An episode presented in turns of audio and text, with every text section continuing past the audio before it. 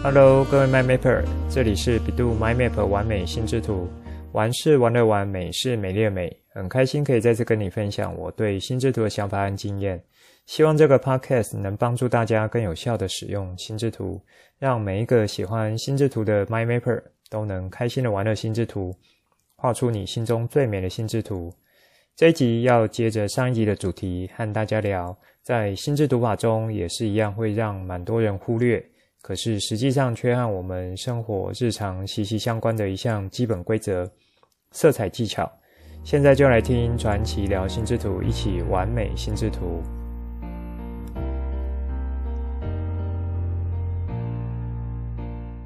上一集节目播出后，获得了不少回响。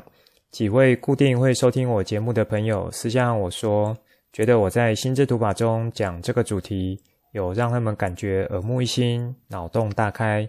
那会觉得说，明明就是和生活中，呃，是息息相关的，每天都会看到、接触的事物都有色彩的元素在，可是怎么就不会把这样子和情感连结是蛮强烈、深刻的一种元素拿来使用在心智图的操作和练习上？我听了之后，觉得这个回馈是很棒的，对我呢也算是一个蛮大的鼓励。就是说，我在节目中想要带给你们的东西呢，是真的想要帮助你们在学习心智图方面，而且是还可以用得出来的一种学习方式，不会是学完之后要怎么用，好像总是会下不了笔。这其实也就是我想成立这个 Podcast 啊，其中一个很核心的目标和愿景。总之，是很感谢你们这些回馈，各位 MyMapper。好。呃，这是节目一开始想要和大家分享一个算是可以让心情蛮不错的一件事情，因为是真的呃有帮助到想要学习心智图的 MyMapper，那我觉得我在制制作这个节目也算是蛮值得的。这一集呢就要来接着说色彩这个主题，上下两集我从几个方向和你们来聊：第一，色彩是什么？如何影响我们？第二，色彩在心智图中的使用。第三，如何培养色彩的能力与应用？第一点在上一集提到了，这一集就来说剩下的两点。上一集中有带到一个想法是说，啊、色彩在心智图中是可以刺激创意以及强化记忆这个角度。那其实，在过去几集节目中，或多或少我都会带到记忆这个方向。那有没有 MyMapper 知道原因是什么吗？我其实也有在一些节目中或多或少有带到这样子的一个呃概念。如果你是新加入的 MyMapper，可以听看看。那如果你是老朋友、老 MyMapper，忘记的话，也可以再听一次复习一下。这个就要从心智图这个工具之所以会被发展出来的角度来说明。当初 Tony 先生提出心智图法的时候，最主要的目的和目标。是要帮助他自己或是其他人可以有效解决学习上的难题，是什么样的难题呢？这里你就可以回想一下自己自身的学习经验，你在学习上会碰到的难题有哪一些？其实不外乎就是呃，可能是不理解、看不懂，那这比较像是资料可不可以进到脑袋这样子的一个切入。进到脑袋之后呢，就是和记忆有关。也就是说，听懂了、看懂的东西，可不可以有效地留在脑袋里？这就和记忆的技巧有关系了。再来就是，如果要把呃已经进到脑袋的资料或是资讯，要把它使用出来的时候，比如说是像考试，好，你要很快回忆出来，那可不可以很快、很有效率地用出来？或是说，把这些吸进、吸收进去脑袋的资讯，经由一些化学变化，成为自己独特的见解和旧经验碰撞之后产生的主观想法等等的，然后提出一些新的主张、新的角度，像这样子就是属于呃转化之后用出来的。我上面说的有一点落落长的东西呢，简单来说就是学习上会碰到的问题或是难题的阶段。那也就是输入、储存和输出这三个阶段。我在 EP 八分类技巧这个章节中有提到这样子的概念，有兴趣的 MyMapper 可以再回头去做一下复习。那么这三个阶段难题其实都可以使用心智图法的不同规则，你可以是单独的使用它，或是说混合来使用，来帮助你更有效的完成这样子的阶段和动作，让你整个学习流程可以更有效。这里所谓有效，就是说你可以啊、把这个新的资讯吸收的进去，然后储存下来。以及要用的时候呢，可以有效的用出来。好，那么色彩和这几个阶段的关系是什么呢？在心智图上面真正的用法是什么？这里可以有两个角度来做一下说明。第一个是从吸引的角度，也就是和上面呃有提到强化记忆点是有关系的。另一个就是和你本身对于使用的色彩、颜色的情感连结。它背后所代表的意涵，用在心智图操作的时候所带来的辅助性，这辅助性也包含了强化记忆，还有激发创意这样子的一个方向。举个例子，如果今天我是要做一篇文章的整理，比如说是在呃学生常见的语文科整理，就拿历史来做范例好了。如果我对这一章节有定出四个枝干，分别是背景、人物、事件。影响这四个枝干，背景就包含像是年代啦，啊发生的地点这些，人物就包含了有哪一些主要的出场角色，再来就是事件，事件呢可以说是这一篇的一个整理重点，最后就是影响，影响可以说是历史事件对于后世的影响或是当代的影响，其实很多历史事件都是具有这一种决定性影响的一个。一个特质哈，或一个特性，那么颜色可以来怎么使用呢？这就有带到上一集提到的颜色，至于我们的主观意识、客观意识是有哪些意涵？比如说主观来讲，红色可能就是热情的一个象征，或是说比较负面一点是血腥的象征。这里没有说啊、哪一种是好或坏，纯粹就是以你自己对于这个颜色。所综合做出来的判断，有点像是这个颜色之于你要代表出什么样的意涵，那么你可以尽量去固定下来，或是说不断的将这个意涵的情感连结做好强化，这样子你在心智图中使用出来效果就会相对的提高。好，我们再拉回来讲，我如果使用红色、蓝色、绿色、紫色。来代表刚刚我举例要整理的这一篇历史资料，那这几个颜色对我来说，分别就代表了热情啊，就是红色；忧郁、冷静，这算是蓝色；那和平，这比较是绿色；神秘就是紫色，这样子的一个代表意涵。好，这是对我来讲，那每个人可能就会不太一样。我就会把这几个颜色呢，再跟这四个枝干。去做一些连结跟定调，那这四个枝干其实是包含了主枝干和次要枝干，都是要用相同的色系。比如说写到背景这个枝干的时候，我认为这个历史事件的背景其实比较是单纯的做陈述，那我就用绿色，比较是用呃从和平这个角度哦、没有太多的这个起伏。人物因为是主要的角色。我想要用比较热情的方式来呈现，所以这个主要枝干的色系，我就是使用红色。事件呢，就是造成了历史改变，而且也是这一篇的重点，那我就来用蓝色。好，那这个是每一个人定义的，并没有说一定是怎么样。那历史事件呢，因为多半可能都是相对啊、不见得到太好的哈，所以这边我用蓝色，还有一点点忧郁的角度。造成的影响呢，因为是属于持续的进行中，我认为是还有一点神秘的感觉，所以我就用紫色来代表。像以上这样子呢，它算是一个比较简单的举例啊，也是让你们比较快或简易的可以了解和切入。刚刚有说啊，每个颜色对于每个人的意涵或是主客观的意识会有不同，所以你可以先在脑中想一下不同的颜色。对于你的一个代表性是什么？这个想法和定义有越明确的话，那么之后你要使用出来也就会越容易。而会因为说你知道这个色系的代表意涵，那颜色和这个枝干的一个主要意象和内容方向呢，就会有产生一些连结，这也会连带在你脑中它的连结性会变得很强。之后呢，你如果要做一些回想，可是一开始如果有一点模糊的话，你就会借由像色彩、色系来启动你的大脑，所以这就会像我上面所说，在记忆点这边它是会有帮助性的。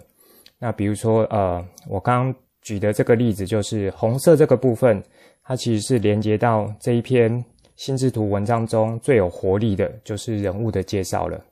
好，因为像这样子，不同枝干赋予不同颜色，以及每一个颜色至于你的定义。它都有它自己一个蛮明确的范围，这几个部分呢，呃，就会在让整张心智图做起来，留在你脑袋的东西会非常的深刻。那这也就是强化了记忆点这样子的一个角度。这里呢，另外提供一个使用上的小技巧，一般我们会在进行配色的时候，使用跳色色系来安排。什么意思呢？就是说，相邻两个大枝干的色系不要做太相近。其实这和吸引脑袋一目了然这样子的角角度有关。如果说你相邻两个枝干，甚至三个枝干都用同色系的话，其实在视觉上会不那么好去做一些区分。如果你整理的资料刚好又比较多的话，那么当你要再次查看或是复习的时候，其实是会造成你视觉上的一些。算是延误，或是说负担，然后就要让你多花一点时间来做区隔，找到你真正想要看的资讯。你可别小看这样子一个小技巧。比如说你是学生，好，假假设你现在是学生身份，或说你是要准备考试的，虽然你有学过心智图，而且你已经可以把啊、就是利用心智图帮你把厚厚的一本课本资料整理成十张左右。哇，光这样子一个资讯的简化量就非常的好了。可是因为你的色系没有做好跳色或是区隔这样子的一个整理，所以当你要再次做复习或查看的时候，其实是会花不少时间来做一些像是说，诶，到底这个枝干跟这枝干差异在哪里？可能就会有一点点影响。累积起来那个时间或是延误的东西，可能就会比较多。干扰就会比较多了，所以呢，在枝干的配色上，使用跳色是可以养成习惯的一个小技巧。那养成这个习惯之后，对于之后帮助性是很大的。跳色使用最简单的方式就是可以用暖色系、冷色系这两个大块。比如说，我第一个大枝干就是上面举的那个呃历史文章的例子，第一个大枝干就用红色。那第二个就是它相邻的枝干，我可以用蓝色，再来我就可以用绿色，然后接着呢，最后就是用紫色啊，就是我上面举的这四个颜色和这四个枝干的一个处理。所以在这样子，你把这张心智图都画完之后，整个视觉上其实是会蛮清楚的。每一个枝干结构都有它独立的东西，但互相你也可以有一个一目了然的结构状态。既然提到了跳色安排，就是有从吸引的角度来看，所以刚刚我说从吸引和情感连结这个两个角度，吸引的角度其实是还可以应用在中心主题这个上面。这其实也是我有在蛮多集节目中提到一个蛮重要的。不少人其实都会蛮忽略中心主题，要去花时间定义它和画好它。那因为你没有花太多时间去定义。所以你画好之后，这张心智图可能无法留下太多的印象和记忆点在你的脑中。之前我提到那几集呢，有兴趣的 MyMapper 可以再回头去听啊，比如说在 EP 十一这一集，然后还有图像技巧两集 EP 十五、十六。其实不只有这几集，那只要我有想到关联啊，跟中心主题或是哪一些你可能会容易忽略的。我都会有想到，就会提醒一下。这里呢，还有一个算是相对进阶的一个用法，就是当你有比较熟练的使用整个枝干是同色系，以及会处理跳色色系这样子安排的时候，那么在某些心智图内容，这样子一路发展下来，诶，原则上它是应该是同色系的处理。可是如果你发展下来到末端枝干，其实其中一块是很重要的段落，或是你想要强调部分的时候，这样子反而可以在同一个主要枝干中，也就是在同色系的情况下，那特别针对想要特别凸显的一个内容，再给它一个不同颜色，这在视觉上会是一个凸显的效果。也是会吸引你之后再来查看的时候会很明显，或是说留在脑中的记忆强度会比较强。好，那再绕回来刚刚说的一个中心主题是，如果你有用颜色这个角度来处理的话，它是可以很吸引你目光的，包含了一个对应和代表性的图像，以及呢要有使用三种颜色以上的色彩来呈现。这里要提到使用三种颜色以上呢，不是我说的，也不是我发明的，而是当初我在学习心智图法，也就是 Tony 这个门派他所定义下来的。后来我也确实有遵守这样子的规则，以及呢，我仔细想想，有三色以上是真的可以呈现出一种比较丰富、比较可以吸引你目光的一种图像准备或图像呈现。比单纯只有使用线条或是单色来勾勒的中心主题，吸引度就会差蛮多的。这部分你可以去看看我这一周有准备的脸书 po 文中的心智图，尤其是手绘的部分。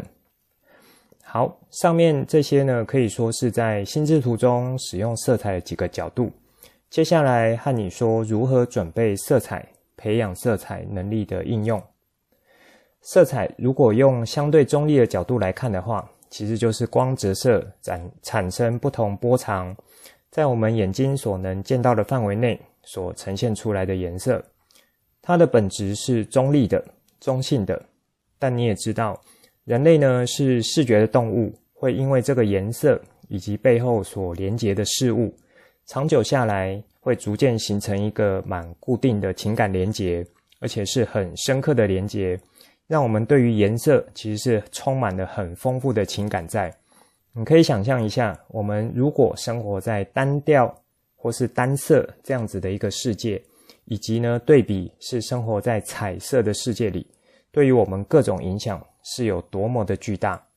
那色彩呢，其实也是我们老祖先所留下来，属于相对原始脑的功能之一，和图像这样子的一个功能是属于。感性脑这个部分的，所以不是你不会用，或是说不是你不能用，这有点是长期下来啊，我们所受的教育和环境方面有没有从这个角度来教导、培育以及教育我们？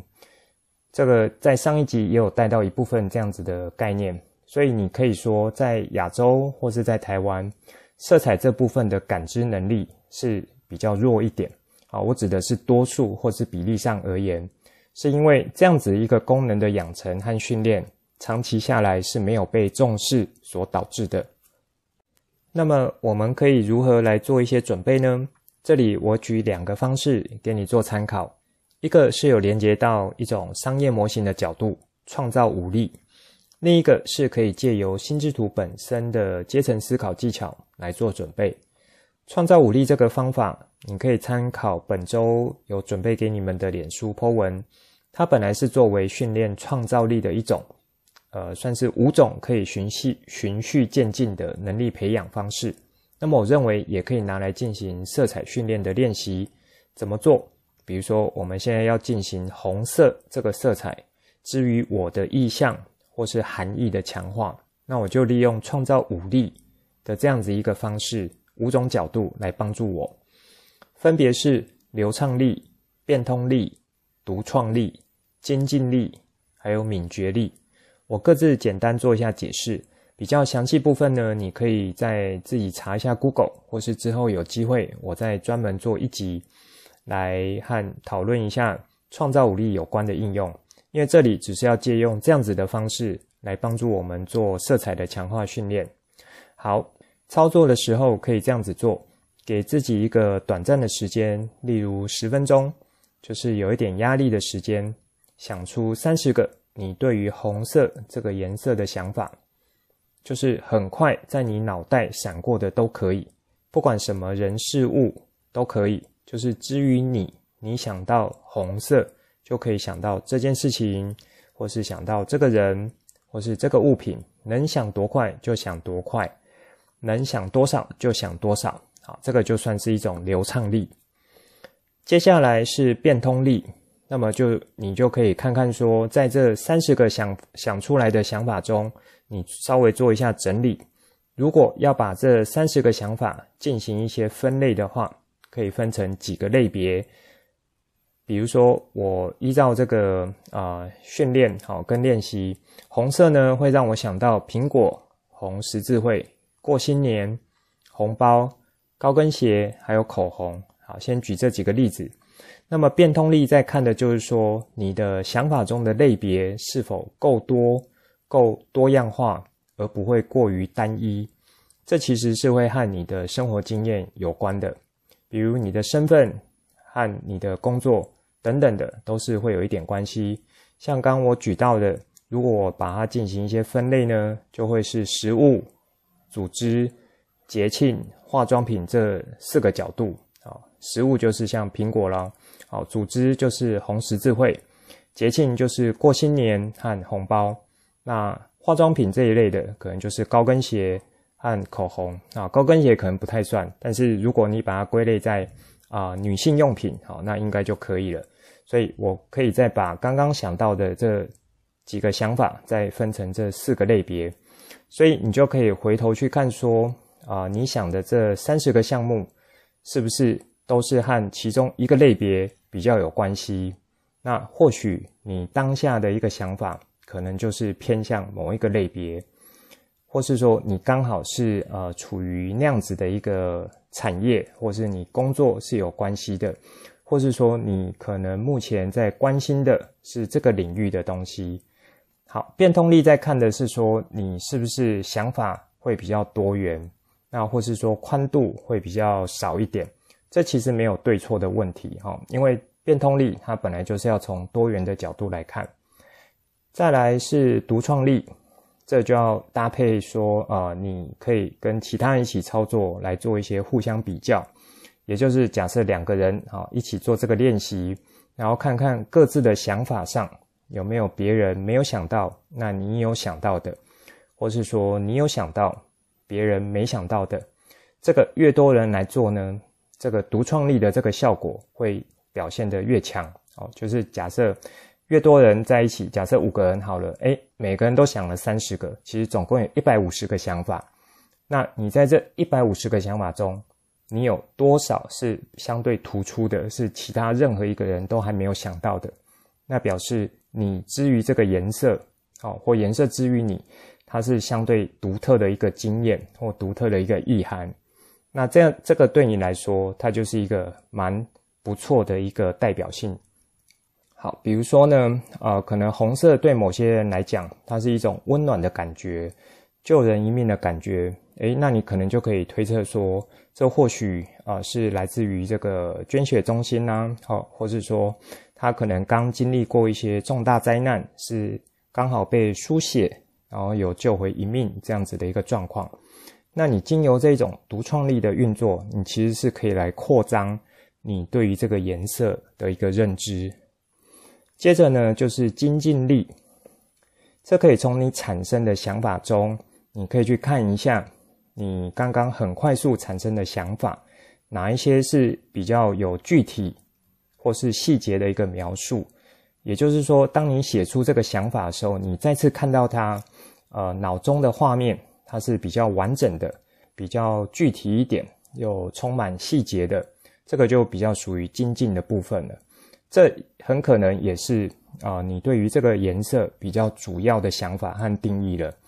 因为你既然可以写出它来，然后它在你脑中所反映出来的也是相对完整的话，表示你跟这个颜色哦、可能有蛮大比例部分都是属于这一这一个啊、呃、画面的东西。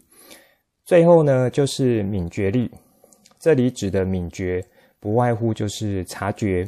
和你日常生活、工作有关的察觉。像刚刚所说，呃，可能是刚好在捐血中心工作，那你可能就会觉得这个红色就是像血液这样，其实是很温暖的一个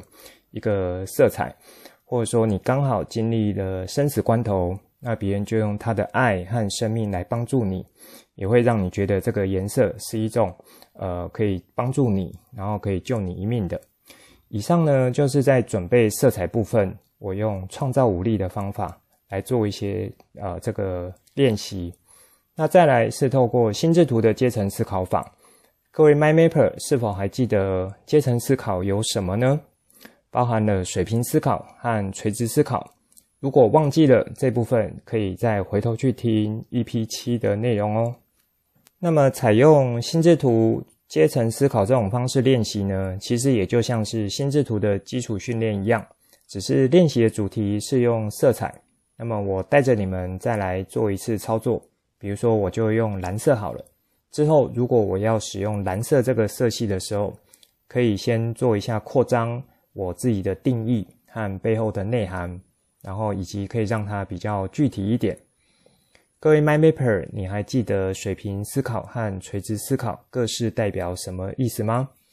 水平思考就是说要以进行的想法为中心，所有产生的连结想法都以这个原本的中心。为开始，把它有点像辐射状的放射出去。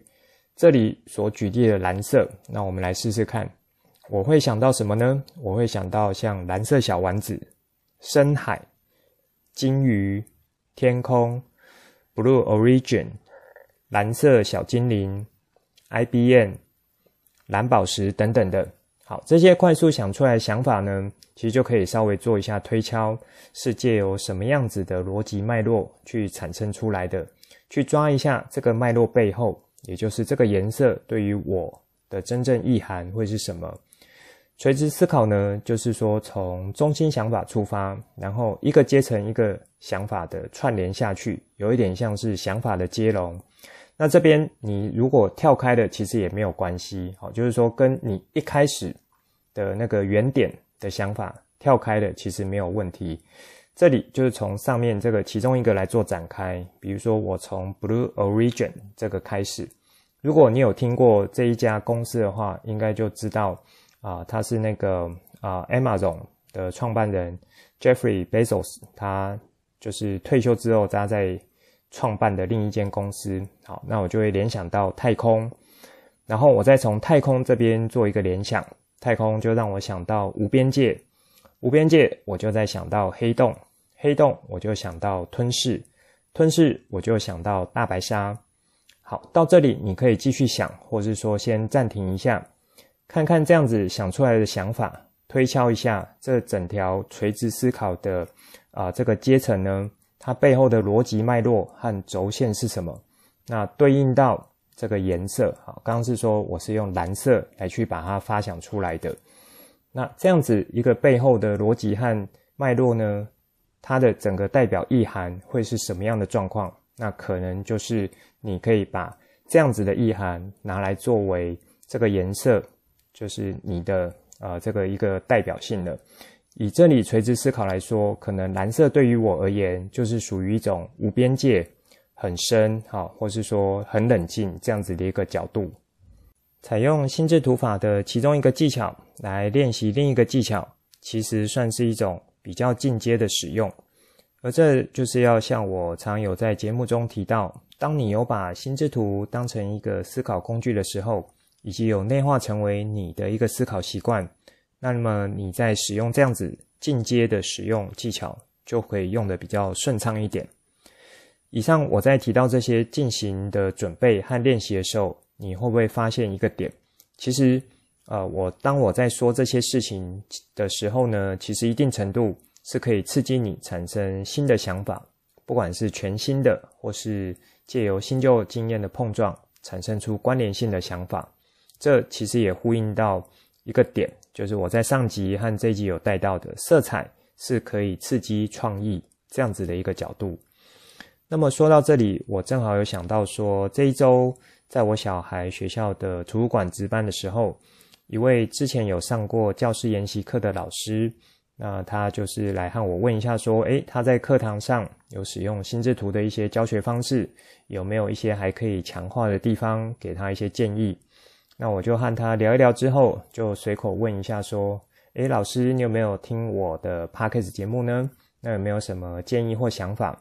这位老师就说，诶，他觉得我说的内容算是很清楚的，观念解释的也蛮不错的，也蛮正确的。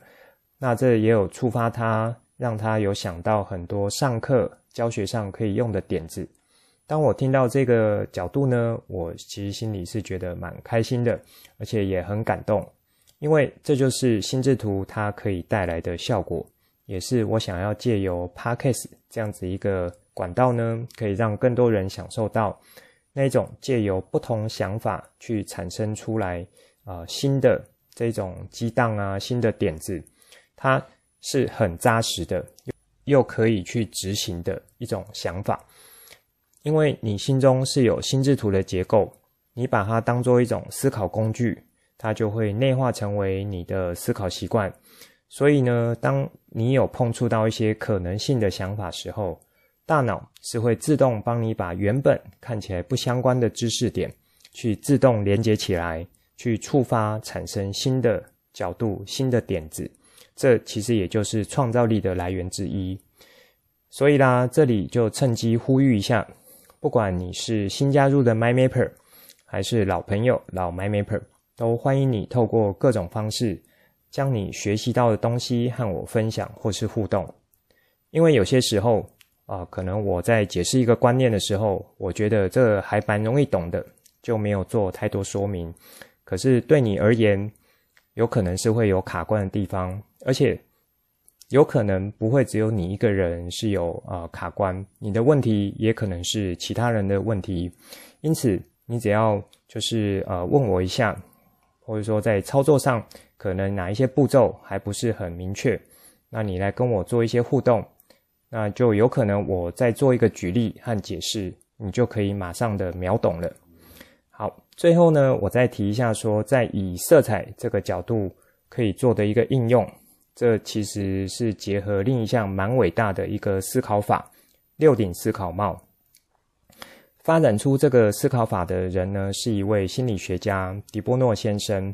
其实他也和托尼先生一样，有从心理学这个角度去研究思考方面的运作。那么他提出六顶思考帽这个方法是很适合作为，尤其是在呃像是企业界哈，作为沟通决策。问题分析以及进行创意创新的方式来展开这样子一个角度的运作，所以这个思考法算是蛮深的一种思考运作。那么在这里我只带到一些些就好，就是和、呃、色彩有关的部分就好。六顶思考帽它所采用的正好就是六种不同颜色的帽子。迪波诺先生他赋予这六个颜色有各自的定义。那也就是色彩上是属于相对客观、普世价值的角度来去定义这六顶帽子。那么这其实也就是衍生出来啊，我们人类在进行思考活动的时候，可以拆分出来哪六种类别。透过这样子拆分的方式，就是当你戴上帽子的时候，就去进行属于这个颜色帽帽子的一种思考角度。来重新去审视原本可能卡住的议题，或是僵持不下的一个争议点。那关于六顶思考帽，我在之前的 po 文中有带到几次，我这里一样把相关贴文连接放上，有兴趣的 MyMapper 就可以再去看一下。这里呢，我就是带到一下说啊，就是它跟色彩其实是有很强的一个关系的。那么，如果说要呃比较正式或是完整介绍六顶思考帽这技巧，可能就是要另外一个专门的篇章来介绍了。以上就是这一集想分享给大家的内容。最后帮大家整理一下这一集的重点：色彩这个主题，我准备了上下两集的内容来和你们聊。我有带到三个点：第一，色彩是什么，如何影响我们；第二，色彩在心智图中的使用。第三，如何培养色彩的能力与应用？在这一集中，我主要和你们聊第二和第三个点。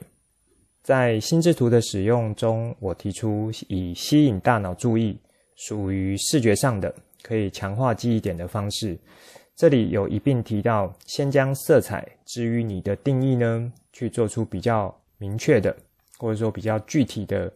呃，这个范围之后，把这样子的一个意涵拿来套用在你之后要使用的心智图内容上，这样子呢是可以起到去强化你大脑记忆点的效果。同时，我也举例说，从学习的角度有三个阶段，那么借由色彩辅助，在记忆这个阶段是可以怎么样来帮助你，以及有带到心智图可以采用跳色的安排，或是说在同一个枝干中可以采用凸显颜色这样子的一个进阶做法。